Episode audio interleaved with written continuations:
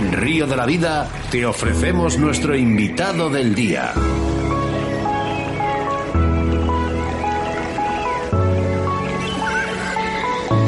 Hoy en nuestra entrevista del día contamos con la presencia de Javier Galeana, pescador, organizador de campeonatos, presidente de federaciones, pero sobre todo un, un apasionante del mundo del Black Bass. Buenas tardes, Javier. Hola, buenas tardes, ¿cómo estáis? Javi, buenas tardes, soy Sebas, ¿qué tal estás? ¿Qué tal? Muy bien, Sebastián. Bueno, queremos saber un poquito más de ti, Javier Galeana, eh, muy conocido, pero ¿cuándo y por qué empezaste a coger esta afición por la pesca? Eh, bueno, eh, yo la verdad es que yo nací en Madrid, no nací en un puerto de mar, pero como prácticamente me crié en Santander, pues como todos los niños, con una cañita bien la machina, íbamos sacando peces. Eh, cuando no eran mules, eran sulas, pero pero bueno, eso, eso empezó como creo como todos los críos. Luego también, con las cosas, lo vas dejando, hasta que en el año 1970 fui a pasar un verano a Mallorca, y la verdad que era aburridísimo el tema de la playa, con lo cual me compré una caña y ahí me entró de verdad la fiebre de, la fiebre de la pesca. Ya volvía, yo ya vivía entonces en Barcelona y, volví a Barcelona, ya compré no solamente una caña, sino que primero compré un barco, y luego compré otro barco y, en fin, me dedicaba a la pesca de mar. Mm, fui a vivir a Cantabria y me dediqué al río. Conocí la trucha, los secretos un poco, no todos, pero por lo menos bastantes secretos de la trucha y me encantó, me encantó, era otra pesca completamente distinta a la de mar, era, era una, pesca, no sé, como, para mí era como más divertida, más entretenida y, y, me pasé a la, a la, no, nunca a la mosca seca, pero sí a la mosca pero yo no considero ser una negación para la pesca, para, para la mosca seca. Eh, un día, ya en, Barcelona, fui a Caspe, me habían invitado unos amigos que tenían un club y, me dijeron, no te preocupes, tráete una cucharilla. Y yo con una cucharilla cogí mi primer vaso. Aquello me emocionó, pero me emocionó porque yo no sabía ni de tiraba y ahí salió un pez. En la trucha yo estaba acostumbrado a que tenía sus puestas, tenía sus posturas y bueno, cuando es una grande salía, al día siguiente había otra colocada un poco más pequeña. Aquí no, aquí empecé yo a ver que el base era otra historia y el base era un pez que yo lo defino, quizá a lo mejor alguien piense que el que está loco soy yo, pero yo defino que es un pez que está loco. Porque es que Eso es lo que dicen. Yo, vamos, es que hay una cosa muy clara. Tú coges un pez de una manera intentas al día siguiente cogerlo de la misma manera en el mismo sitio, en la misma, es imposible, ha cambiado. O sea, es un pez absolutamente, para mí, que no, que no tiene... No tiene ¿Americano? ¿Americano? Podría ser la un poco loco, ¿no? Un poco loco, lo que dice Sebastián, ¿eh? dice un poco americano, un poco loco. Pero tiene que haber un momento, Javier Galeana, que, que digas, eh, el VAS es lo mío. O sea, hay un momento en la vida que llegas y cambias y dices, esto, esto Claro, pero precisamente por eso, porque es que en, el VAS no, no había una altura de pesca, bien pescabas a fondo, pescabas a medias aguas, pescabas en superficie, unas veces entraban en una costa, otras veces entraban a otra, y tú te volvías loco pensando qué es lo que ibas a hacer para engañar al pez. Entonces, poco a poco, pues en aquella época que prácticamente todo era rudimentario, pues estoy hablando del año, del año 75, donde éramos cuatro que pescábamos desde embarcación en base en España y, concretamente eran en Roja y en, en Mequinenza y algunos rara vez, siempre estamos en Mequinenza y Caspe. Y éramos un club que se había... Eh, Javi, Javier, una cosilla, eh, te estamos escuchando un poco entrecortado ahora de golpe. No sé si es un poco por la situación donde estás puesto o... no sé, vamos a ver. A ver, ahora ya me escucháis mejor. Sí, te escuchamos bien ahora. Bueno, pues mira, os decía que, eh, que nosotros eh, prácticamente no sabíamos porque teníamos un club, que era un club, te diría que excesivamente elitista, porque éramos 25 miembros de aquel club y competíamos todos unos contra otros. No había equipos de dos en un barco, sino dos por sorteo subíamos a un barco y competíamos unos contra otros.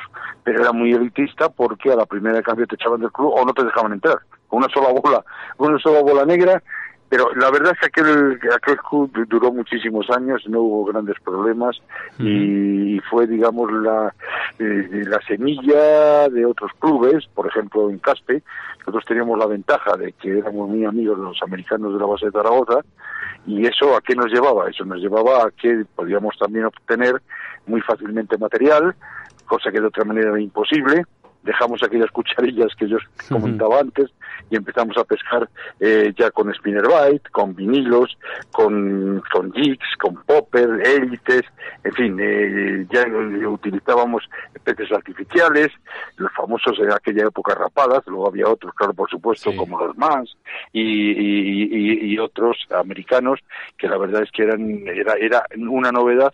Yo no sé si es que los peces aquello les sorprendía mucho y, entraban como locos. Bueno, pues al final era un poco... no, no había presión, vamos, que también podía ser. ¿eh? Era un poco a, vaticinar el futuro de, la pesca, ¿no? En aquella época, porque, bueno, bien has dicho tú que, que conseguíais señuelos de una manera, que, que, por cierto, lo vamos a soltar ahora en la siguiente pregunta, pero, pero estabais un poco, un poco adelantados a, a lo que es el, el presente de aquella época. Háblanos un poco aquella conversación que tuvimos, háblanos un poquillo de ese primer club de paz creado en Barcelona que, si no mal recuerdo, se llama Barcelona Bass Master. Háblanos un poco, ¿de qué año? Se, llamaba, se llamaba. Ya se, llamaba, se llamaba, porque... Se llamaba Barcelona Bass Master. Y explícanos un poquito que no es Bass como tal el pez. El nombre del, del club significa otras cosas. ¿De qué año estamos hablando y, y qué, qué significado tiene? 75, ¿eh? Madre mía. Eh, como, hablando, pues, hablando malamente, Javi, como decía mi padre, yo me estaba paseando entre huevo y huevo en aquella época. Pero es que, es que, ¿sabes qué pasa? Que es que hace ya 50 años y uno ya tiene muchísimos años. Entonces, pero fíjate que yo prácticamente la competición la he dejado hace el año pasado, pero pero todavía hay una persona de aquel club, que es además es mayor que yo, que sigue compitiendo, que tiene un mérito impresionante, que es Víctor Taboada. Víctor, que ha quedado concretamente el año pasado campeón de Aragón, además.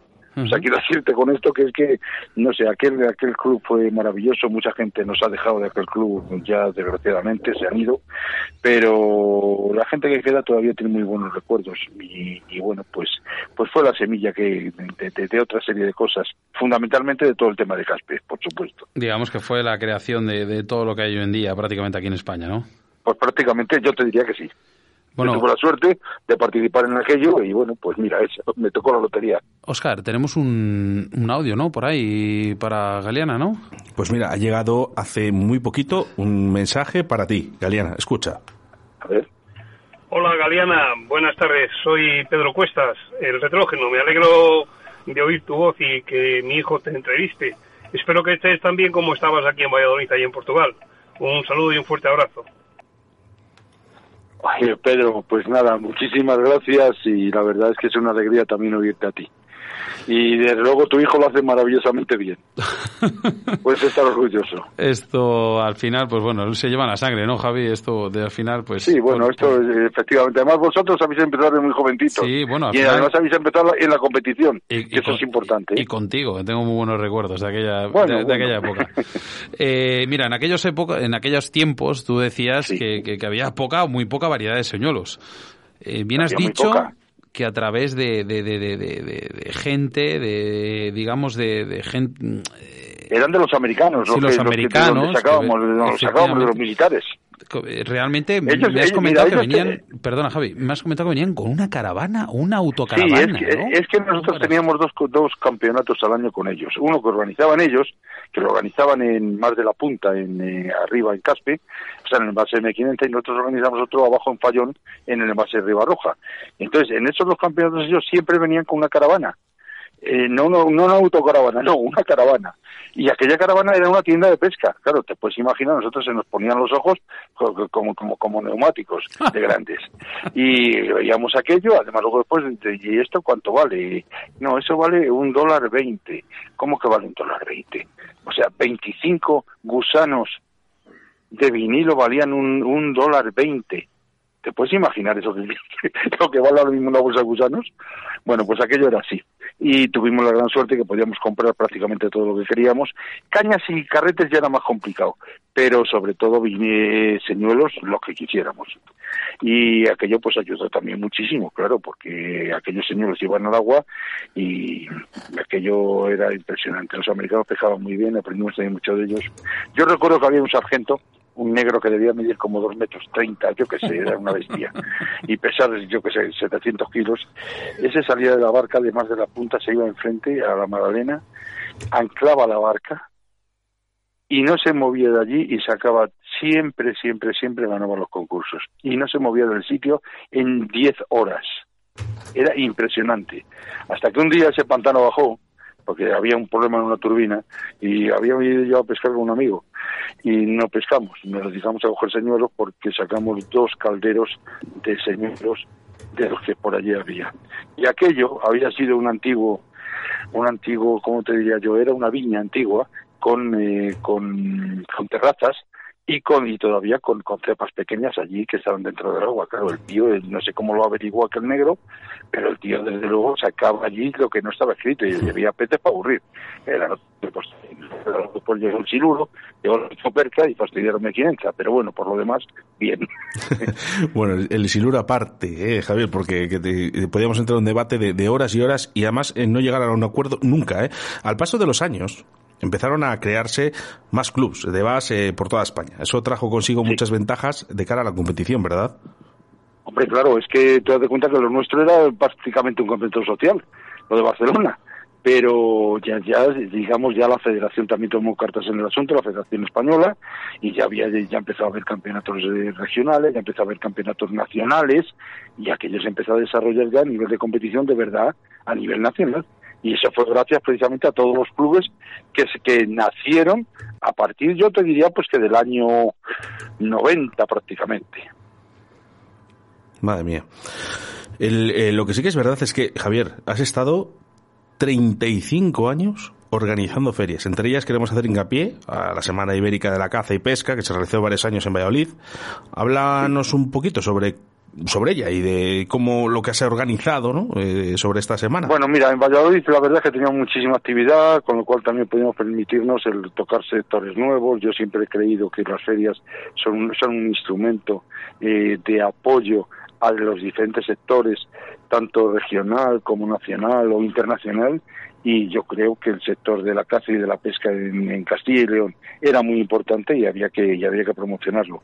Con lo cual creamos aquella feria, la Semana Ibérica de Caza y Pesca, la hicimos, bueno, yo hasta que yo me fui de Valladolid, eh, luego creo que también siguieron haciéndolo un año o dos después, ya no sé si hicieron un año o lo hicieron dos, pero aquellos cuatro años, o cuatro, no, cinco años que, o, seis años que, que la hicimos nosotros, pues la verdad es que aquello fue un éxito, no fue un éxito económico precisamente, pero sí que fue un éxito a nivel de a nivel de promoción, a nivel de público, a nivel de, de pescadores, a nivel de a nivel de, federados, a nivel de, de, competiciones y de show dentro de, incluso dentro de la propia feria hicimos, recuerdo, no solamente la Eurobas, primero había, primero comenzamos en hacer un encuentro ibérico de, de Paz.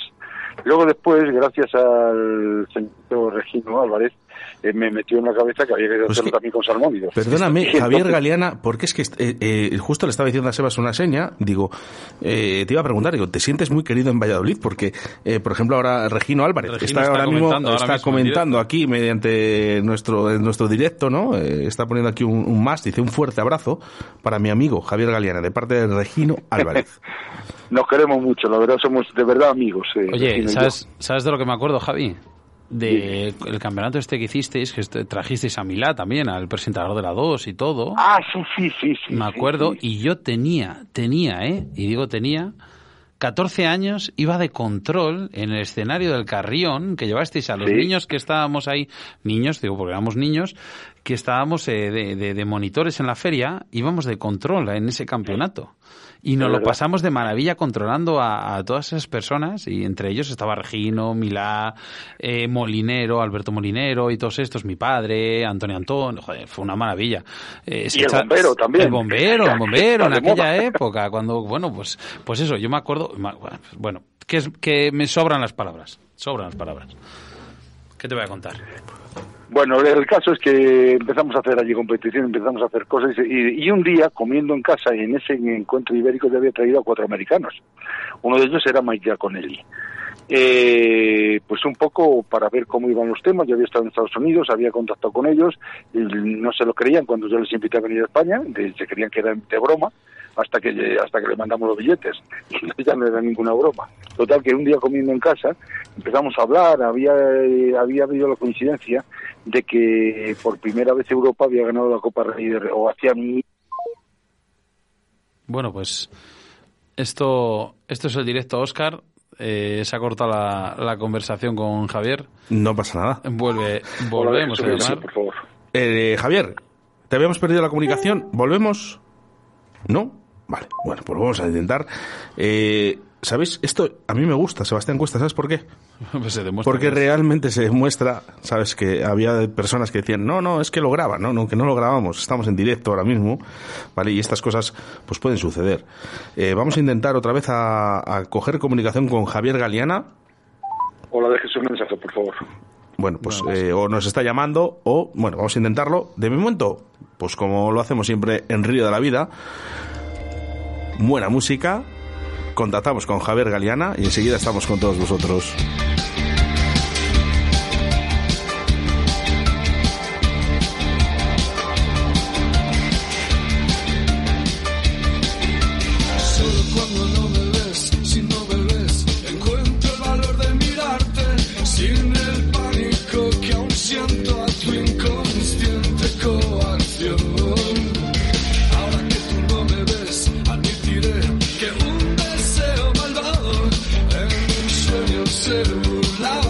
Os, estaba comentando que hubo una comida en casa, que había la, Copa Reyes de Golf por primera vez, o, si no por primera vez, hacía miles de años que no la ganaba Europa, y entonces no sé cómo hablando se nos ocurre yo una competición como la Ryder de Europa contra Estados Unidos hecha aquí.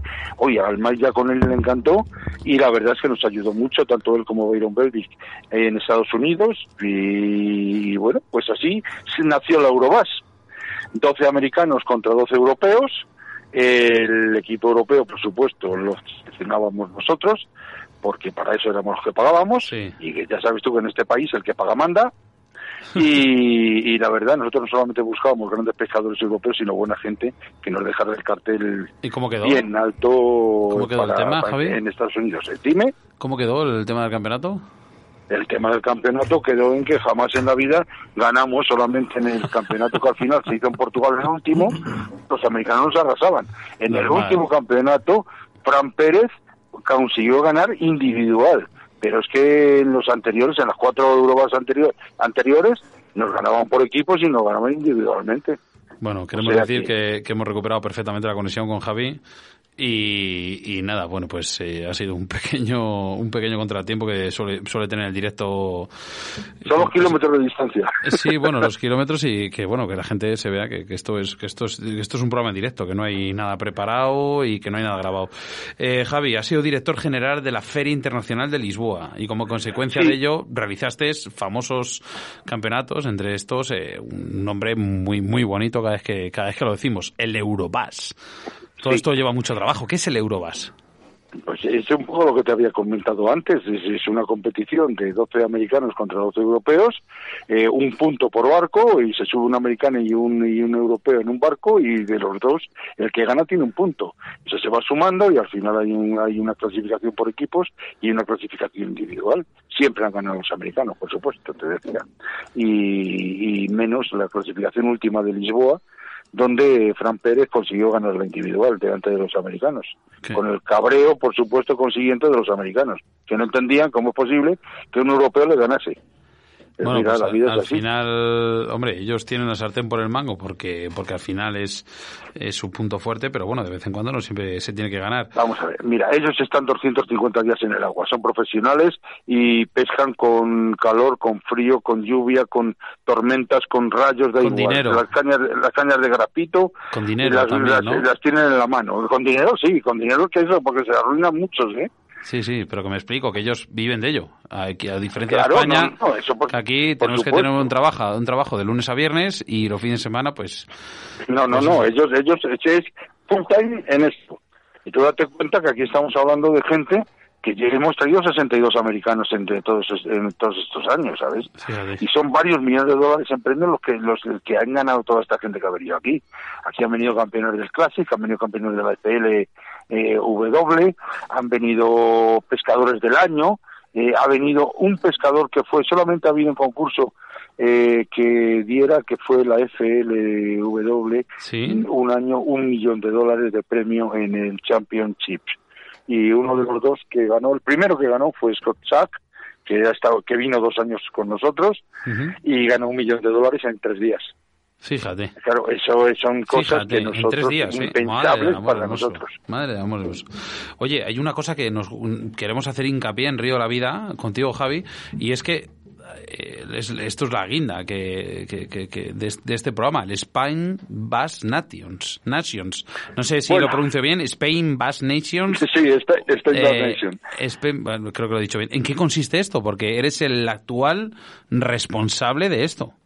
Sí, es verdad. Vamos a ver, yo lo de siempre, como, como tengo eso gusanillo dentro, pues no puedes dejar de hacer cosas. Entonces, eh, PAS, que es la mayor organización de pesca profesional del mundo, eh, tiene, digamos, delegaciones en diferentes países. ¿Estáis ahí? Sí, sí, sí, sí, sí, estamos, escuchando con los ojos pláticos. Javier Galeana. Bueno, eh, entonces vas, eh, tiene delegaciones, digamos, en, muchos países del mundo. En Europa tiene Portugal, tiene Italia, tiene España, tiene Francia y luego después tiene Sudáfrica, Australia, Japón, bueno, México, algunos más, Venezuela. Bueno, el caso es que mm, un amigo mío, también componente de aquel, de aquel, y creo que alma además de aquel club del Barcelona Bassmaster, era Javier González Mestre, que murió el pobre también, eh, era el presidente de, esto y bueno, pues yo lo sustituí hace ya casi dos años y ahí estamos luchando para, para llevar dos pescadores eh, europeos y españoles al, Championship de, Estados Unidos y tener la posibilidad en ese campeonato de clasificarse para el, para el Bassmaster Classic. O sea que el tema es importante, Mm, es un tema lento, es un tema que no que no es tan fácil de, de, poder organizar porque eh, porque es, es, complicado en cuanto a, desplazamientos y una serie de cosas pero lo que sí que es verdad es que el que gana va a Estados Unidos de Tamore. Y por supuesto pudiendo tener una plaza en el en el Master Classic que es el campeonato del mundo yo diría que más que oficioso, realmente es el campeonato del mundo profesional. Te iba a decir, Galeana, eh, será el sumo, ¿no?, de cualquier pescador de bass. Yo creo que, mira, el sumo ya es acudir a verlo, estar allí presente. Y ya si lo pescas... Eh, si, ya, si vas a pescar ya es la muerte, vamos, o sea, es una cosa impresionante. Qué bueno, qué bueno. Bueno, eh, Javier, eh, hoy en día resides en Ayamonte pero pasas mucho tiempo en Portugal. ¿Qué tiene esa tierra y, y, esos embalses que tanto te gustan? Pues mira, hay varias razones. La primera razón es personal porque yo estoy casado con una portuguesa hace ya 25 años y yo a Portugal, mi portugués trabajo en Portugal eh, y aquí en Ayamonte pues estamos al lado de Portugal, con lo cual, bueno, pues pues pasamos muchas temporadas aquí. La familia de mi mujer está en Portugal también y aquí pasamos muchísimo tiempo. Y me encanta, me encanta ir a... un poco, fíjate, es curioso, cuando yo empiezo a pescar en Portugal, solamente existe una organización, eh, una organización que se llamaba APA, que es la Asociación Portuguesa de, Pesca de Achigá, que es lo que se llama aquí el Black de Achigá. Eh, me recordaba mucho los primeros tiempos de España.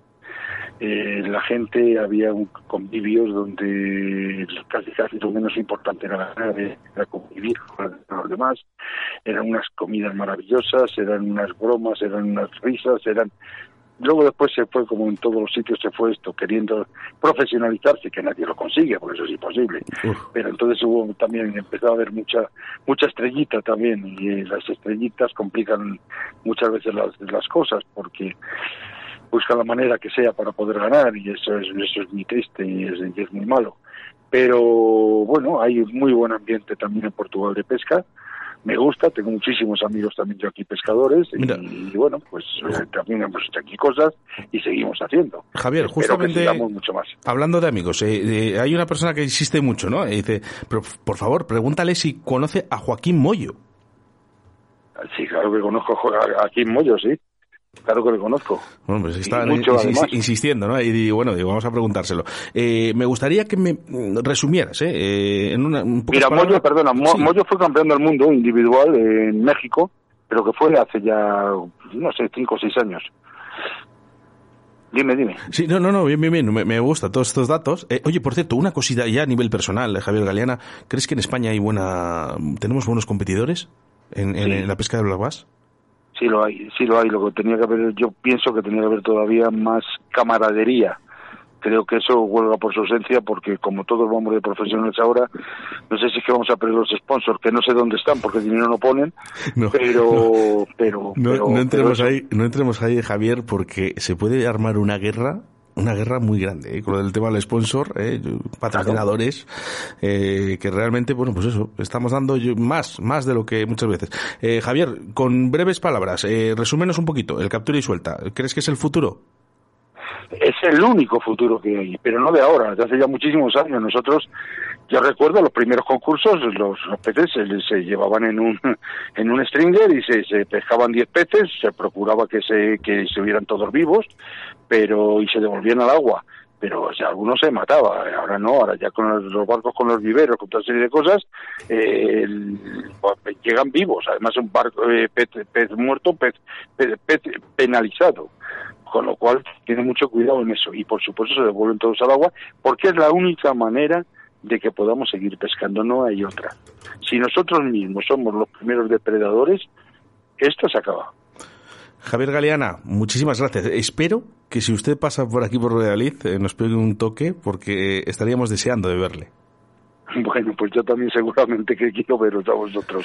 Así que no os preocupéis que cuando vaya yo por Valladolid, no, voy mucho, pero a lo mejor sí que voy una vez al año por allí, eh, porque sigo teniendo, como muy bien decías tú, buenos amigos en Valladolid. Eh, no os preocupéis que yo os doy un toquecillo. Muchas gracias. Bueno, Javi, pues Un abrazo muy fuerte para vosotros. Un abrazo muy fuerte y cuando pases por aquí no, no creas que voy a ser el niño ese de 12 años, ¿eh? Que me... No, no, ya me lo imagino, ya me lo imagino. Solamente yo me hago viejo. Venga, un abrazo muy fuerte, que vaya todo bien. Felicidades por el programa, ¿eh? Chao, chao.